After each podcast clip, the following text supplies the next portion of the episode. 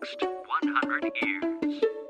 明日のカレンジ Nikki's Green English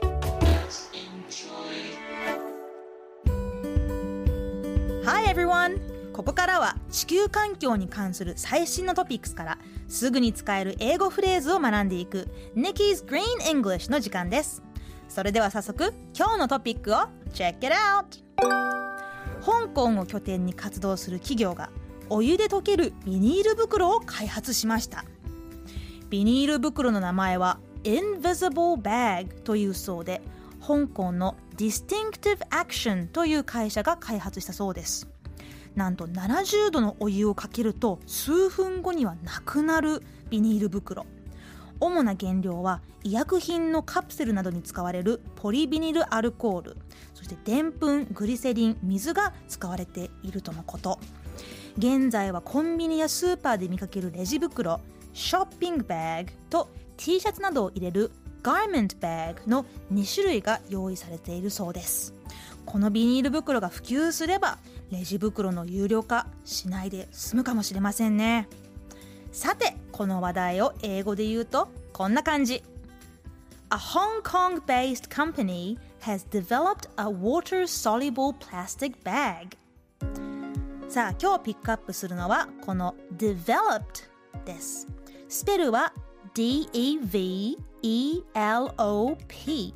そこに ED 過去形をつけて developed になりますここでちょっとリスニングチェック動詞は develop.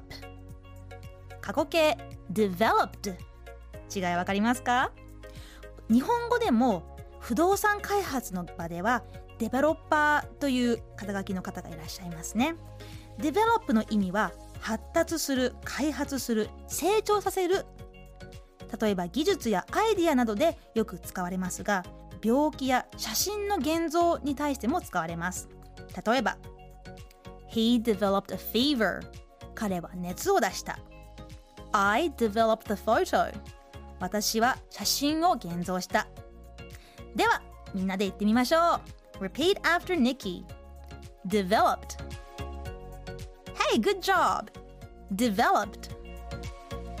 Developed. はい、Nikki's Green English 今日はここまで。しっかりと復習したいという方は、ポッドキャストでアーカイブしていますので、通勤・通学、仕事や家事の合間にチェックしてくださいね。See you next time! もっとプールのスポットライト。誰一人取り残さない社会をキーワードに。ゲストをお招きしながら勉強するやつ。